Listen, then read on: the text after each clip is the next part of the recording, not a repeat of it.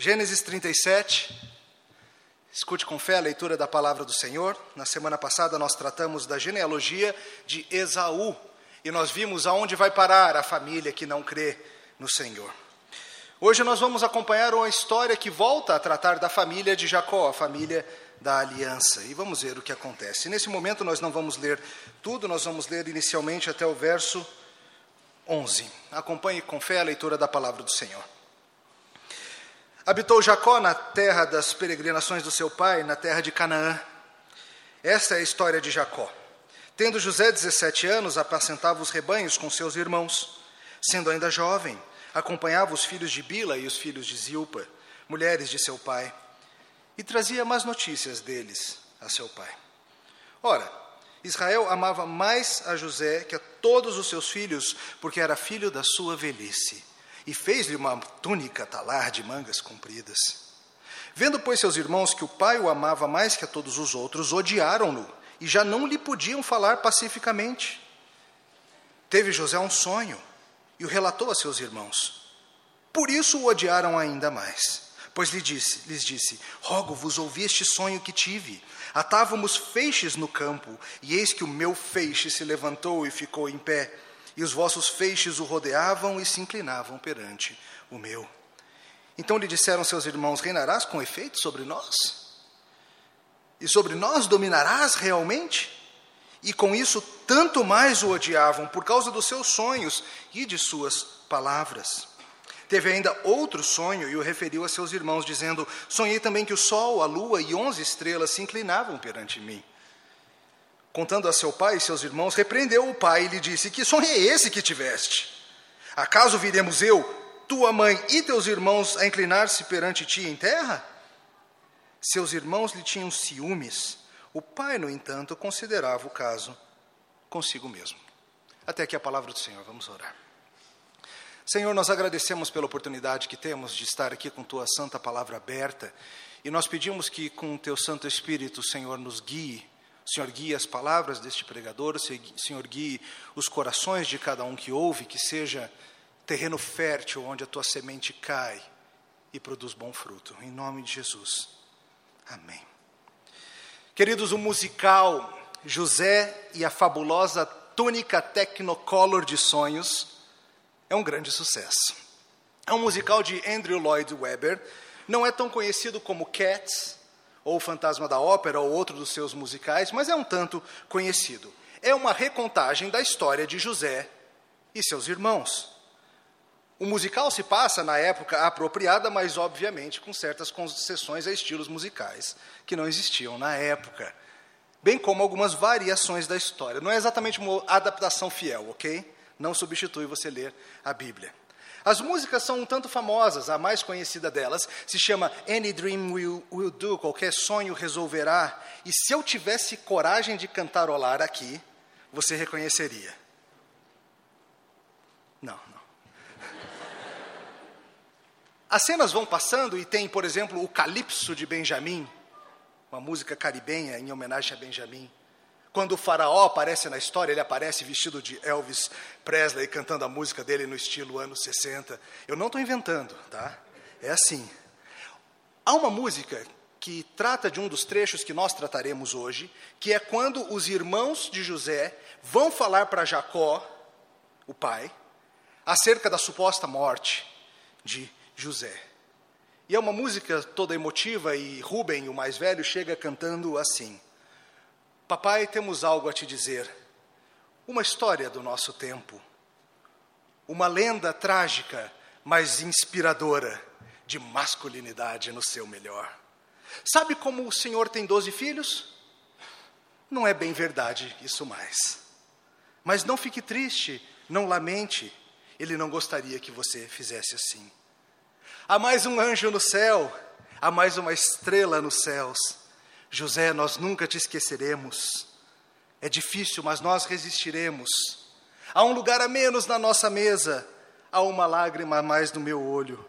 Mas, José, as coisas pelas quais você lutava, como a verdade e a luz, nunca morrerão.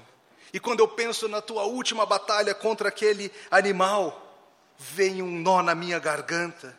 e teu manto manchado de sangue é um tributo ao seu último sacrifício. Seu corpo não está no melhor estado, mas sua alma está no paraíso. E aí começa um baile country com as pessoas dançando, cantando irras e coisa desse jeito.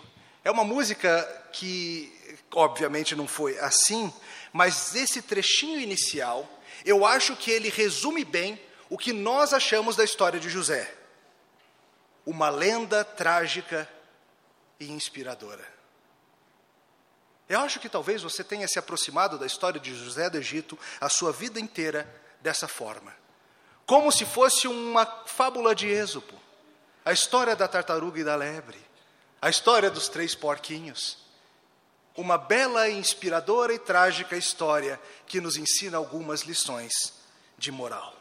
Uma história sobre como, se formos fiéis, nossos sonhos serão realizados uma história de que, se resistirmos à tentação, se formos sérios na nossa caminhada, seremos amados e recompensados por Deus.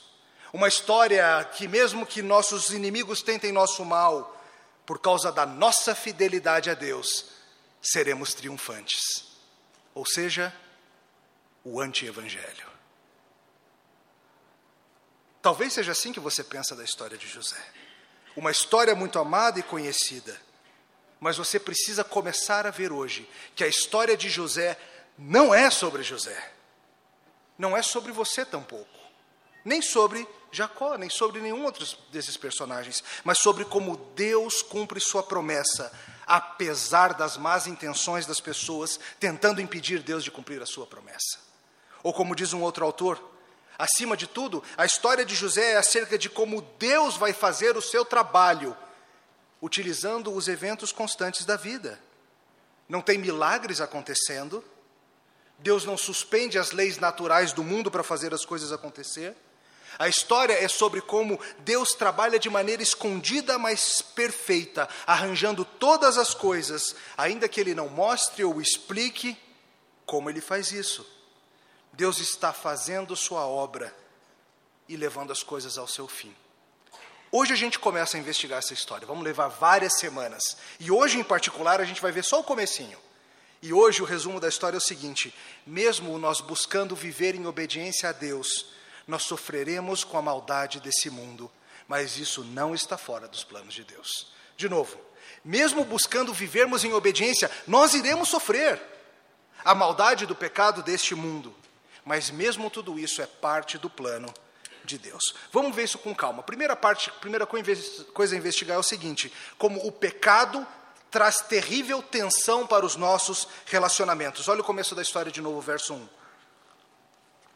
Habitou Jacó na terra das peregrinações de seu pai, na terra de Canaã. Essa é a história de Jacó. Tendo José 17 anos, apacentava os rebanhos com seus irmãos. Sendo ainda jovem, acompanhava os filhos de Bila, os filhos de Zilpa, mulheres de seu pai, e trazia más notícias deles a seu pai. Queridos, na semana passada nós interrompemos um pouquinho a história de Jacó para investigar por um capítulo o que se deu com a linhagem de seu irmão Esaú, o irmão que não amava a Deus. Vimos a tristeza de toda uma linhagem se afastando do Senhor, não mais interessada na promessa, não mais vivendo na terra da promessa, sequer fazendo referência ao Deus verdadeiro. E agora o capítulo 37 nos traz de volta, Moisés, o autor, nos traz de volta a história de Jacó. A história deste homem segue, por enquanto, atrelada ainda à terra prometida, como nos diz o verso 1: habitou Jacó na terra da peregrinação do seu pai, na terra de Canaã. Jacó passara um tempão longe, mas ele estava agora de volta, vivendo aonde Deus havia mandado ele viver. E o verso 2 nos diz algo curioso, ele fala assim: esta é a história de Jacó. E aí ele começa a falar de quem? De José. Tem uma pista importante aqui para você sobre o que é que Moisés está fazendo. Muitas vezes a gente lê isso aqui, a gente acha que acabou o trecho de Jacó e começou o trecho de José, mas não. Continuamos investigando a história de Jacó com seus filhos, iremos ver o que acontece com José. No próximo capítulo, a gente até deixa um pouquinho José de lado para ver a história de um outro filho de Jacó, chamado Judá. Vai ser nosso sermão de domingo de Páscoa. Você já sabe, né? Não lê antes, não. Deixa a surpresa para lá.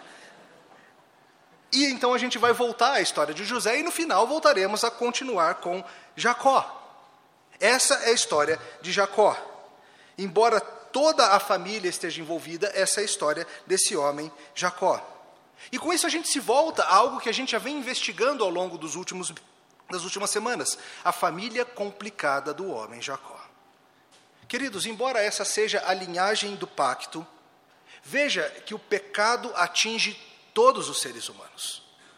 Não é porque é parte da igreja do povo de Deus, não é porque nasceu e foi criado como filho da promessa, que está livre de fazer bobagem. O fato de Jacó agora ser convertido não faz dele um homem perfeito. O fato de Jacó agora ser convertido não faz com que patinhos de pecado que ele lançou no mar lá no passado não continuem aparecendo nas praias dessa vida de novo e de novo. Tem muita bagagem nessa história. Tem muita coisa agitando o coração das pessoas. Vamos lembrar de alguns complicadores aqui. Lembre-se que a gente viu lá na época em que nasceram os meninos, que as mães estavam numa espécie de uma corrida armamentista. As duas esposas, Lia e Raquel, cada uma querendo o amor de Jacó por meio dos filhos depois alistando as próprias servas para terem filhos em nome delas. E isso deixa marcas até o momento. Veja como José, com seus 17 anos, está pastoreando, está pelo campo, mas ele está especificamente com os filhos de Zilpa e Bila. Veja que o autor mostra para a gente, não é simplesmente todo mundo irmão. Continua existindo uma certa separação dos filhos da mais querida, os filhos da serva, os filhos, os filhos da menos querida, e assim vamos seguindo. E veja que o texto explicou para a gente também algo que não é muito bom: que José era claramente o mais amado, claramente o mais querido. E a Bíblia nos diz especificamente por ser o filho da velhice. O filho que Jacó teve quando já mais velho, o filho que Jacó ansiava, o queridinho do papai. E obviamente tem um outro fator que eleva José aos olhos de Jacó, qual que é? O fato de que ele é o filho de quem? De Raquel, aquela que ele mais amara. Aquela esposa que agora já estava falecida, faleceu no nascimento de Benjamim, como vimos algumas semanas atrás. Certamente José lembrava Jacó de sua mais amada mulher. E veja que a história avança. Veja como é triste quantas vezes a gente não aprende com os erros da nossa casa. Lá atrás a gente viu que Isaac imitou maus padrões de Abraão, e aqui a gente vê Jacó imitando os maus padrões do seu pai Isaac. Mas antes disso, vamos ver uma coisa que já causou indisposição com ele. Verso 2: Tendo José 17 anos, apacentava os rebanhos com seus irmãos, sendo ainda jovem, acompanhava os filhos de Bila e os filhos de Zilpa, mulheres de seu pai, e fazia o quê? Trazia más notícias deles a seu pai. A gente tem que ser cuidadoso para não ir além do que a Bíblia fala, a gente não sabe exatamente o que eram esses maus relatórios, o que eram essas más notícias. Você sabe que ninguém gosta de um dedo duro. A gente está em tempos de delação premiada e isso está sendo bem interessante na história do nosso país, mas a gente sabe que ninguém gosta de um dedo duro. E talvez ao ler isso você fique com essa primeira impressão de que esse José é um moleque dedo duro. Vê os irmãos aprontando e corre contar para o papai corre dizer o que estava acontecendo. Talvez não seja exatamente isso. Mais adiante na história, a gente vai ver que Jacó enviava seu filho em missões para trazer relatórios e que talvez ele estivesse simplesmente obedecendo e falando do que os seus irmãos estavam fazendo. Alguns estudiosos sugerem que talvez ele aumentasse algumas coisas por causa da palavra hebraica usada. De qualquer forma, o que a gente sabe era o seguinte: o pessoal aprontava, os irmãos aprontavam, e José era o caminho pelo qual Jacó ficava sabendo. Você acha que isso fazia com que os seus irmãos gostassem mais ou menos dele? Obviamente, menos. Mas veja que só isso, só esse fato sozinho, não contribuiria para uma história extremamente destrutiva, como veremos já já. Muitas vezes nos nossos relacionamentos é assim. Não é aquela única coisa, mas é uma conjunção de diversas coisas. Várias coisas isoladas nessa história talvez não causassem muito dano, mas o fato de que José é o predileto de Jacó piora tudo. Jacó, lembre-se disso, sofreu com o fato de que o seu pai Isaac amava mais o seu irmão Esaú. Lembra disso? Ele sofreu com isso. Ele era o queridinho da mamãe e Esaú era o queridinho do papai. Só que quando chega na vez dele ser pai, o que, que ele faz? Mesma coisa. Como seria bom, querido, se nós aprendêssemos a não repetir a tolice que aprendemos na nossa história? E ele mostra esse favoritismo, uma predileção óbvia. Isso começa, queridos, por causa de um entendimento errado da parte de Jacó, de que são filhos. Os filhos são todos bênção do Senhor para a nossa vida. Os filhos são um presente e uma responsabilidade dada por Deus para cuidarmos dessas pessoas e treinarmos essas pessoas para o serviço do Senhor, em amor e aprendizado a Ele. Filhos não são que nem um hobby que você tem. Ah, eu coleciono cartas, eu coleciono selos, eu coleciono carrinhos de metal. E esse aqui é o meu predileto, porque foi mais difícil de conseguir, porque eu tive que mandar vir não sei de onde. A gente não deve tratar filhos como se fossem mimos que nós temos e podemos escolher um melhor ou um pior, ou um que mais agrada ou não. Não há esse lugar. Nós temos que ser intencionais no nosso amor por todos os nossos filhos. E veja que a história nos conta que o favoritismo se mostrou de uma maneira bastante especial, está lá no verso 3. Ora, Israel amava mais a José que a todos os seus filhos, porque era filho da sua velhice, e fez-lhe o quê? uma túnica talar de mangas compridas. Provavelmente, se você está com uma tradução aí em português, seja revista atualizada, seja, acho que século 21 também, você tem essa expressão, uma túnica talar de mangas compridas.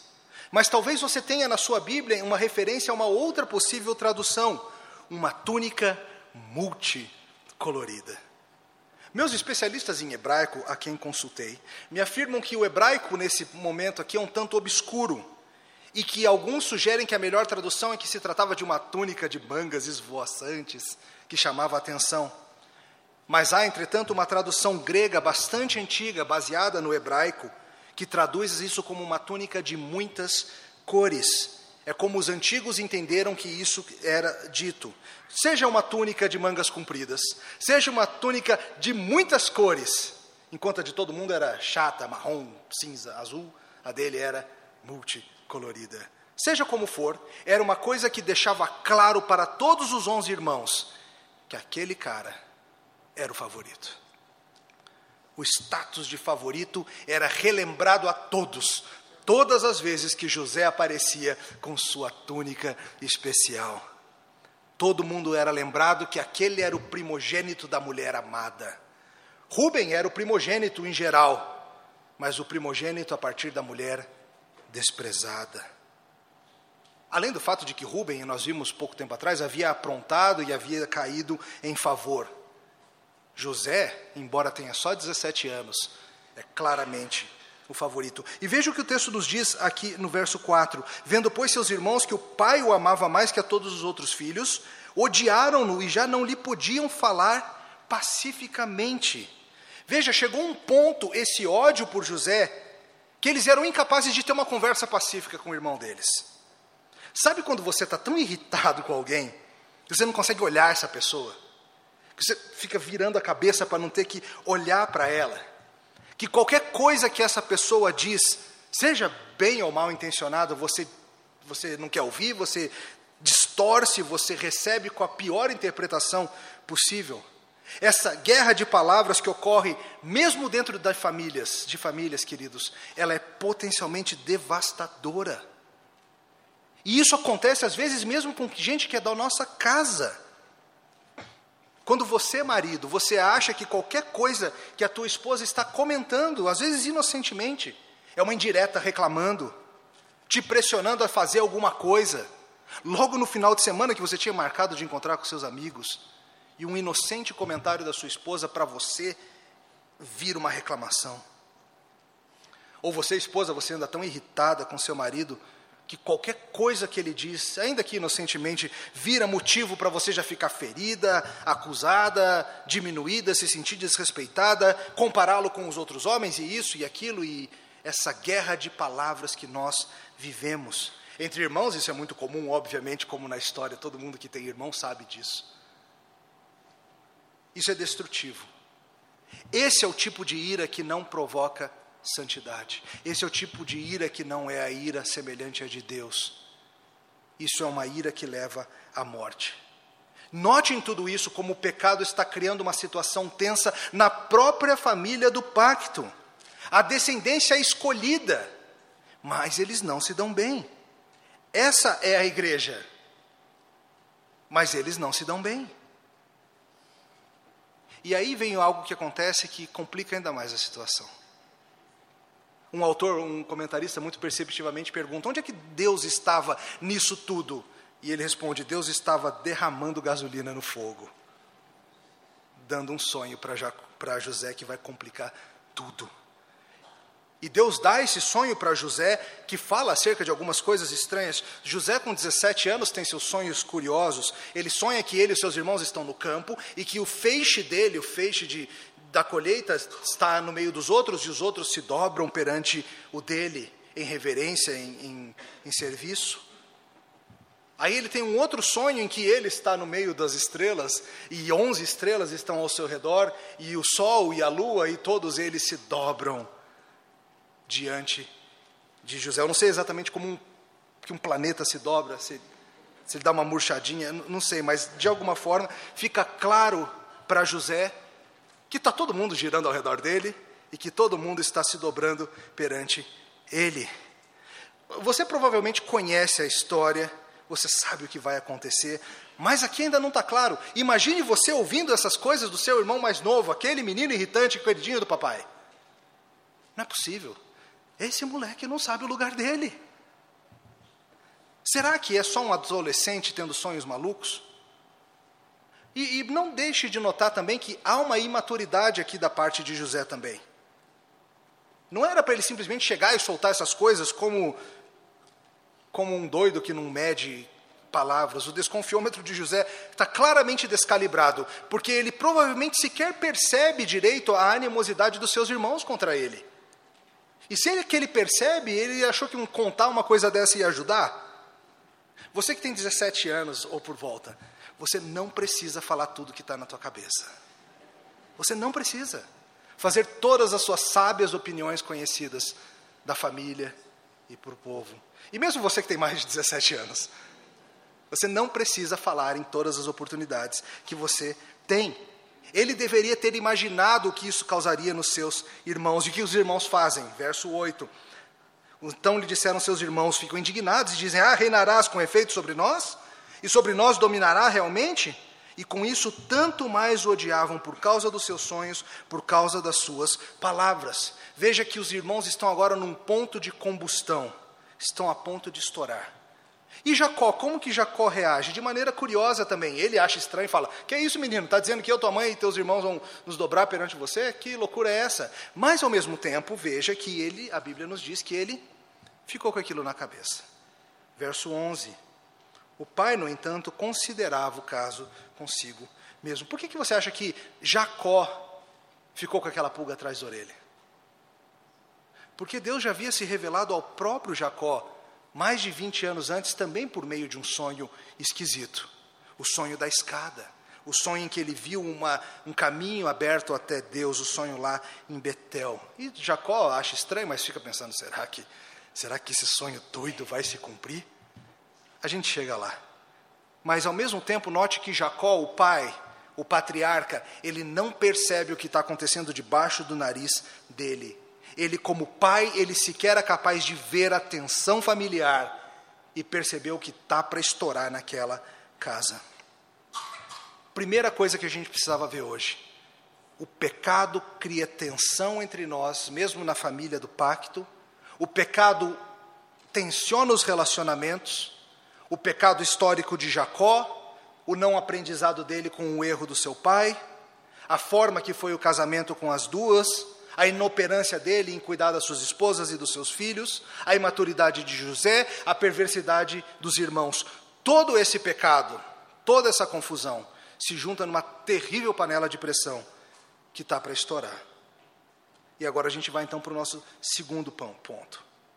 Experimentaremos nesse mundo do pecado e dos seus resultados, mas tudo isso está debaixo do controle de Deus. Vamos ler até o final da história. Acompanhe a partir do verso 12. E como foram os irmãos apacentar o rebanho do pai em Siquém? Perguntou Israel a José: Não apacentam teus irmãos o rebanho em Siquém?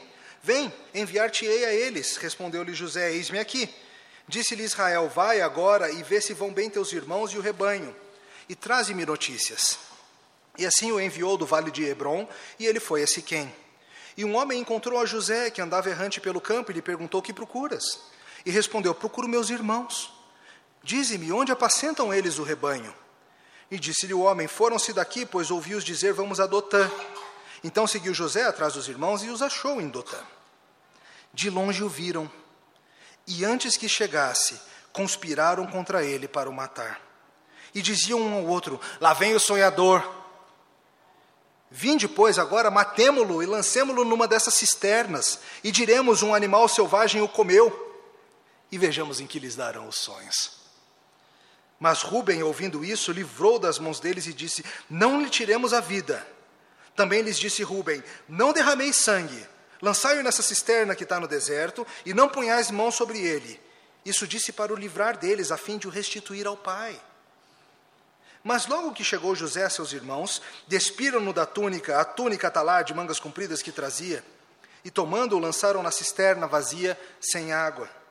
Ora, sentando-se para comer pão, olharam e viram que uma caravana de ismaelitas vinha de Gileade, seus camelos traziam aromatas, bálsamo e mirra, que levavam para o Egito. Então disse Judá a seus irmãos: De que nos aproveita matar o nosso irmão e esconder-lhe o sangue? Vinde, vendamo-los aos ismaelitas, não ponhamos sobre ele a mão, pois é nosso irmão e nossa carne. Seus irmãos concordaram. E passando os mercadores midianitas, os irmãos de José o alçaram, tiraram da cisterna e o venderam por vinte ciclos de prata aos ismaelitas, e estes levaram José ao Egito. Tendo Rubem voltado à cisterna, eis que José não estava nela. Então rasgou as suas vestes. E voltando a seus irmãos, disse: Não está lá o menino. E eu para onde irei? Então tomaram a túnica de José, mataram um bode e a molharam no sangue. E enviaram a túnica talar de mangas compridas e fizeram-na levar a seu pai e lhe disseram: Achamos isto, vê se é a túnica do teu filho. E ele a reconheceu e disse: É a túnica do meu filho. Um animal selvagem o terá comido. Certamente José foi despedaçado. Então Jacó rasgou as suas vestes, se cingiu de pano de saco e lamentou o filho por muitos dias. Levantaram-se todos os seus filhos e todas as suas filhas para o consolarem. E ele, porém, recusou ser consolado e disse: Chorando, descerei ao meu filho até a sepultura. E de fato o chorou seu pai. Entre mentes, os midianitas venderam José no Egito a Potifar, oficial de Faraó, comandante da guarda. Às vezes, por causa de diversas coisas se juntando, a gente toma medidas que são desproporcionais pelo conjunto da obra e reagimos ao mal com o mal. Você já fez isso? Aquela terrível estourada com teus amigos ou com tua família, talvez até mesmo uma agressão. Não motivado por uma única coisa, mas pelo conjunto da obra. E aqui a gente vê o pecado se misturando com a situação, a rebeldia e contra a sabedoria, a história continua. A Bíblia nos fala que os irmãos haviam saído ali da região onde eles moravam e ido pastorear lá perto de Siquém. Os estudiosos sugerem que isso indica pelo menos duas coisas para a gente. Uma, que eram tempos de paz com os siquemitas. Apesar da preocupação de Jacó de que houvesse uma retaliação da turma de lá por causa daqueles eventos de Simeão e Levi, havia paz. E outra coisa interessante, parece que já há indicações de uma fome chegando na terra porque eles já estão indo para longe para buscar pastagens. Mas veja nessa história agora a obediência de José. Os, os onze foram para lá e Jacó, talvez preocupado com a segurança deles por causa desse episódio lá de Siquém, chama seu filho José para ir lá investigar como está a situação. E José recebe essa incumbência da parte de Jacó: vá atrás dos outros e veja se está tudo bem. Queridos, isso aqui não é daqui ali no final da Zanorte, não.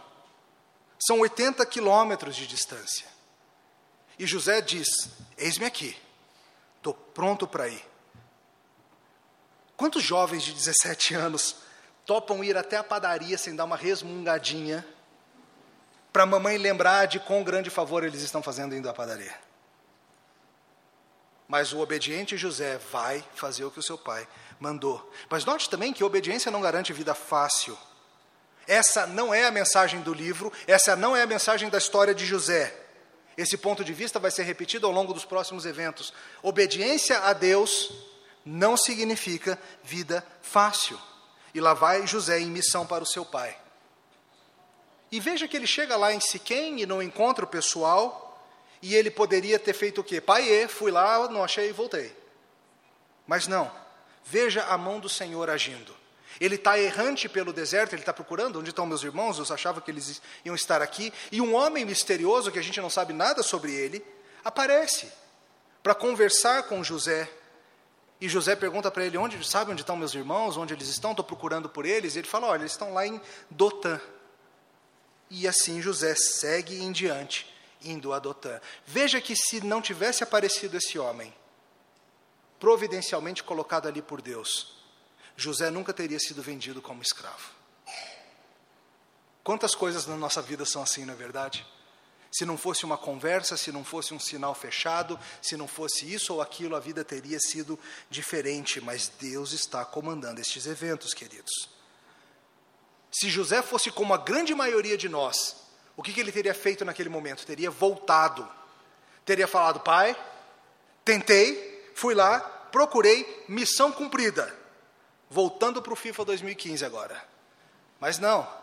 José, o filho obediente, ele vai além do que lhe foi exigido, ele vai andar mais 25 quilômetros na direção de Dotã para tentar achar seus irmãos. E a tragédia do que se passa começa a se desenhar agora. Os seus irmãos estão no campo e de longe eles percebem chegando José e eles reconhecem pelo jeito de andar, não sei, talvez reconheçam a túnica, mas eles vêm e o coração deles começa a ferver de novo e começa uma conspiração fraterna maldita para tirar a vida de José. O que, que vai ser de José na mão dessa turma? Eu acho que você se lembra que Simeão e Levi entendem muito bem de passar gente ao fio da espada. E surge, alguém joga o plano, vamos matar esse cara. A gente joga ele na cisterna, a gente fala que um animal pegou ele e é isso. Vamos ver no que, que dão esses sonhos dele. Vamos ver se o sonhador vai se sair bem dessa história. Isso aqui é assustador, mas eu acho que o mais assustador disso é que eu, eu conheço esse ódio. Eu acho que você conhece também. Quando você só enxerga vermelho, o desejo de querer pôr o fim à vida de alguém, de silenciar aquela voz, de apagar aquele sorrisinho de uma vez por todos da existência. Você conhece tal ódio. Você já passou por isso. E o Senhor Jesus disse que isso é assassinato no nosso coração. Às vezes a gente olha a história desses homens e a gente fala assim: que terríveis irmãos pecadores. E, querido, você tem no seu coração as mesmas raízes, as mesmas sementes, os mesmos maus hábitos que podem te puxar nessa mesma direção. Não se engane. E José chega e José é saudado com o que esse mundo tem para oferecer. Eles pegam José, eles rasgam a sua manta, a sua túnica, multicolorido. Ah, o, o, texto traduz aqui como despiram, parece talvez uma coisa um tanto delicada, não foi delicado, tá? Arrancaram a roupa dele, rasgaram, jogaram no chão, é algo violento, jogam ele lá num buraco, sem água, e lá está José agora no buraco, sem água, assustado, sem entender o que está acontecendo, o que, que eles estão fazendo comigo meus próprios irmãos, o que vai ser de mim agora? Eu estou longe de casa, eu estou longe de qualquer proteção. E o que, que seus irmãos fazem? Os seus irmãos tranquilamente sentam para comer pão, enquanto pensam no que vão fazer. O que, que eles gostariam? Bem, eles querem se livrar de José. Não necessariamente matar. Rubem falou: não, não vamos matar, não, vamos jogar no buraco, de a gente ver o que faz. Tá. Quem sabe surge uma maneira de, além de a gente se livrar de José, a gente ainda ganhar um dinheiro com isso, e quem sabe a gente não vai ficar com a consciência tão suja, o sangue dele não vai estar nas nossas mãos. Agora pense nessa cena e pense na crueldade do que está se passando. Pense em José dentro de um buraco, seus irmãos perto ali comendo pão, e José chamando Simeão, Naftali, Judá. O que está acontecendo? Pelo jeito, Rubens saiu dali para fazer alguma coisa, quando eles vêm se aproximando uma caravana de viajantes ismaelitas. E aí Judá acha uma forma de resolver a situação. Um comentarista nota bem, curiosamente é justamente Judá que salva a vida do irmão. Vold Balkan, o famoso Vudão, que vocês já leram alguns livros dele, no seu livro sobre José diz o seguinte: José teve sonhos que mostravam o seu papel como salvador da sua família. Ele preveu a sua elevação à preeminência no Egito e como extensão de salvar a sua própria família da fome. Entretanto, seus irmãos e seu pai, nesse momento, não conseguem ver nada nos sonhos de José além de uma superioridade, algo que fez com que eles ressentissem. Como resultado, quando eles veem aquele homem jovem se aproximando aquele homem que Deus designou como salvador da vida deles, andando em direção a eles, em obediência ao seu pai, qual é a sua inclinação? Matá-lo. Te lembra alguma coisa? Te lembra quando homens em Jerusalém viram aquele que vem em obediência ao Pai, designado para salvá-los, vindo e falando sobre a preeminência dele? E qual que é o desejo daqueles de Israel quando vem Jesus, o jovem homem vindo? É o mesmo desejo: matá-lo, crucificá-lo.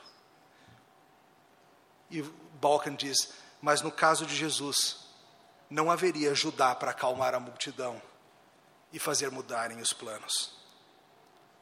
E veja que eles ficam numa coisa um tanto estranha. A gente vê essa maldade que eles estão fazendo e, ao mesmo tempo, parece que eles não querem ir longe demais. Eles ficam nessa: não, não vamos derramar sangue, ele é nossa própria carne, ele é nossa família.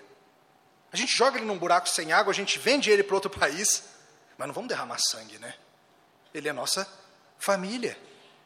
Olha como o pecado age, e ele age assim em nós também. É possível nós sermos extremamente perversos e ainda assim acharmos um jeito de parecer que estamos sendo bonzinhos.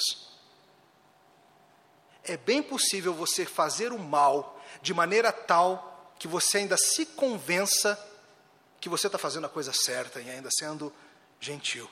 Tecnicamente, nós não matamos José. Nós achamos um jeito dele viver. O sangue dele não está sobre nós. Pecadores são peritos em encontrar linguagem técnica que os exime da culpa, não é verdade? Casais de namorados, por exemplo, se escondem atrás de linguagem técnica, não é verdade? Não fizemos X, pois nunca fomos além de Y.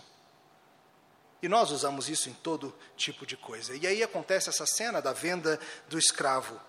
Os ismaelitas estão vindo, lembre-se lá em Gênesis 16, nós vimos profeticamente Deus falar que os descendentes de Ismael iriam vagar pelo mundo antigo, iriam ser uma tribo feroz, e essa turma está passando, e ele está sendo vendido para os filhos do descendente rejeitado de Abraão, por 20 ciclos de prata, o preço normal de um escravo na época, e lá vai embora José para o Egito. Balcon fala, lembra-nos do seguinte: quando José deixou sua casa numa simples missão para descobrir informação, ele deixou sua casa pela última vez. José nunca vai retornar para a terra prometida, até que os seus ossos sejam trazidos de volta do Egito.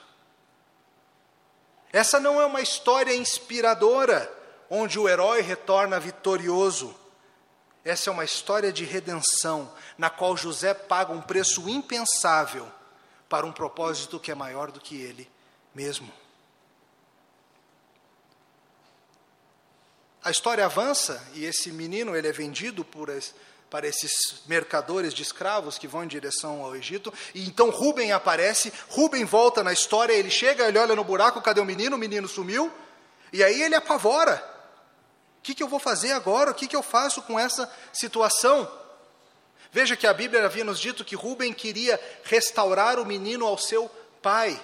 Rubem tinha um plano secreto. Eu vou enrolar meus irmãos aqui. Se eu falar abertamente o que eu quero, não vai dar certo. Eu vou dar um jeito de levar José de volta para Jacó. A gente não sabe se os motivos dele eram exatamente puros, era uma coisa certa, ou se ele queria, talvez com isso, conseguir voltar às boas graças do seu pai após aquele episódio em que ele dormira com uma das mulheres do seu pai e havia caído em desgraça. Talvez fosse esse o objetivo dele, talvez seja só eu atribuindo más intenções a ele. Mas veja que o menino se foi e tudo parece perdido.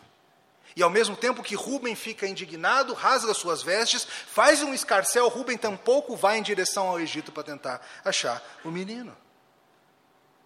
Às vezes a gente se condói com o pecado, a gente vê a maldade, a gente lamenta, a gente fica bravo com o mal, mas a gente não vai se incomodar muito a ponto de ir fazer alguma coisa.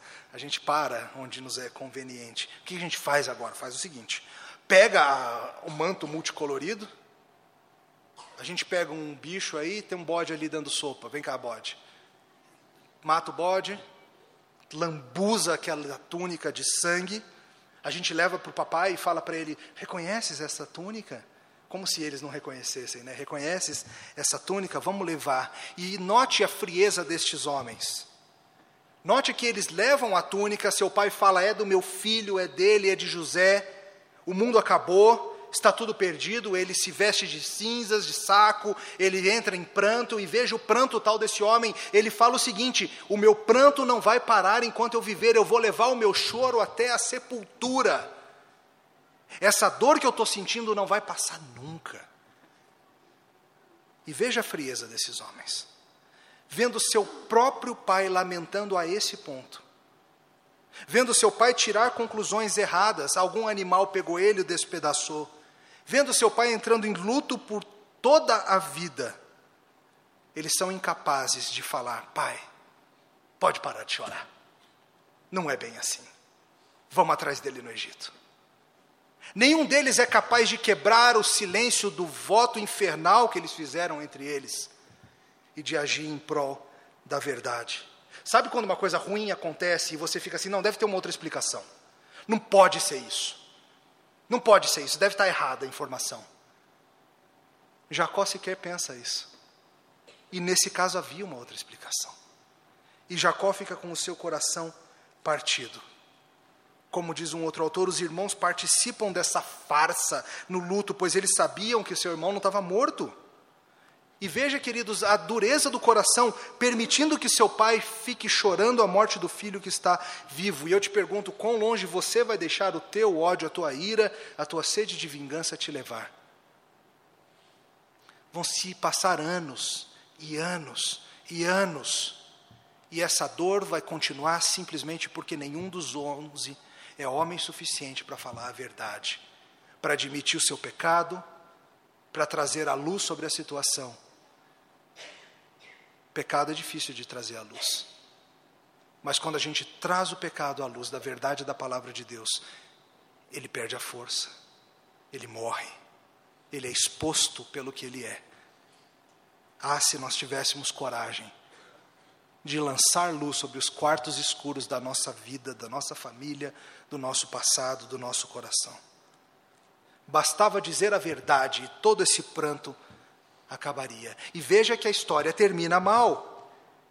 Termina com as cores do belo manto todas manchadas de vermelho, aquele vermelho que vai aos poucos se tornando um marronzinho feio.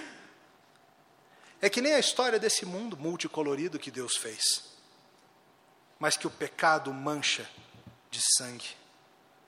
Note, entretanto, que a história termina numa nota intrigante.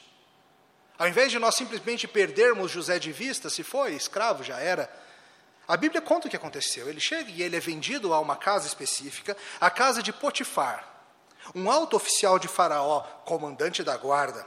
Hum, o que será que vai sair disso? Será que Deus está no controle dessa tragédia? É o que você se pergunta quando a tragédia bate.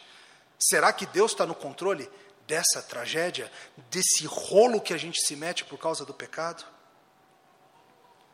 Um escritor diz assim: o grandioso Deus da Bíblia em toda essa história está operando. José não era um androide ou um robô, ele tinha que viver a vida como eu e você vivemos as nossas, com a palavra de Deus nos guiando, com o um entendimento imperfeito da situação ao nosso redor, com o nosso próprio pecado complicando tudo, com pecadores para todo lado emoldurando a nossa existência. José, como nós, vive uma vida real, em tempo real, e a vida de José nos ensina que a vida é cheia de injustiças, de coisas erradas acontecendo e de tragédias. Mas também nos ensina que no meio disso tudo há um grande Deus trabalhando, fazendo algo maravilhoso com a sua vontade. Nós temos que entender que, como filhos de Deus, somos chamados a entregar tudo a Ele, até mesmo as partes amargas do nosso passado. Queridos, José está sendo levado para longe da terra da promessa.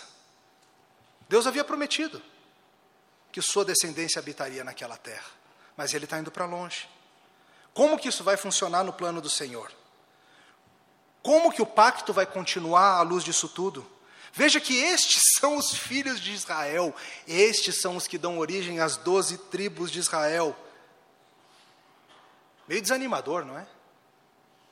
Essa é a turma que a gente chama de Israel. O Evangelho não é acerca de homens bons salvando o mundo. O Evangelho é acerca de Jesus Cristo salvando homens maus e chamando-os então de seu povo. Será que a vida está condenada à maldade por causa do Israel, por causa do Egito, que nos aprisiona? Alguém lembrou muito bem que em Dotã, no mesmo lugar aonde José foi vendido como escravo, aonde ele não conseguia ver a mão de Deus presente, aonde ele só via a maldade dos homens contra ele. Naquela mesma localização chamada Dotã, certa ocasião Deus permitiu que o seu profeta Eliseu tivesse um vislumbre dos exércitos celestiais, naquele mesmo lugar. Porque nós passamos por essa vida e muitas vezes nós só vemos o pecado e a maldade dos que estão ao nosso redor e precisamos ser lembrados de que os exércitos do nosso Deus estão ao nosso redor. Deus não é alheio à, à iniquidade. Deus não é alheio ao mal que está se passando. Deus está em Dotã quando o seu escolhido José é jogado num poço. Esse é o plano. Deus conhece as motivações de, Judá. Deus sabe tudo que isso se passa. Deus está planejando algo nesse ponto da história, como é nas nossas vidas. A gente não consegue entender completamente. No meio da história, a gente não sabe o final dela. Mas a gente já começa a ver algumas sombras.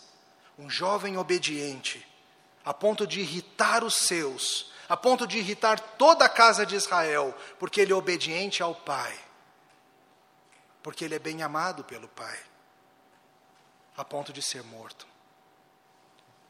E a Bíblia profetiza em Isaías capítulo 9 que um outro jovem viria, um que levaria sobre si todo o governo, um que seria o próprio príncipe da paz, um que teria um reinado sem fim, e ele prometeu, lá em Isaías capítulo 9, que toda bota com que anda o guerreiro no tumulto da batalha, e atenção, toda veste que foi revolvida em sangue, vai ser lançada no fogo, pois a guerra chegará ao fim. A história termina com a bela túnica multicolorida manchada de sangue, mas a história recomeça com uma cruz de madeira manchada de sangue, porque Deus, na cruz do Calvário, retira a morte e dá a Jesus Cristo um reinado em que o sangue não mais manchará as cores desse mundo onde Israel e seus filhos viverão em paz. Amém. Te louvamos, Senhor, pelo reinado do Messias. Te louvamos porque, mesmo na confusão de nossas vidas, mesmo estando circundados de pecado e de iniquidade, mesmo olhando nossas vidas e o nosso pecado e o que nós fazemos, nós podemos olhar para longe e saber que o Senhor em Cristo está unindo todas as coisas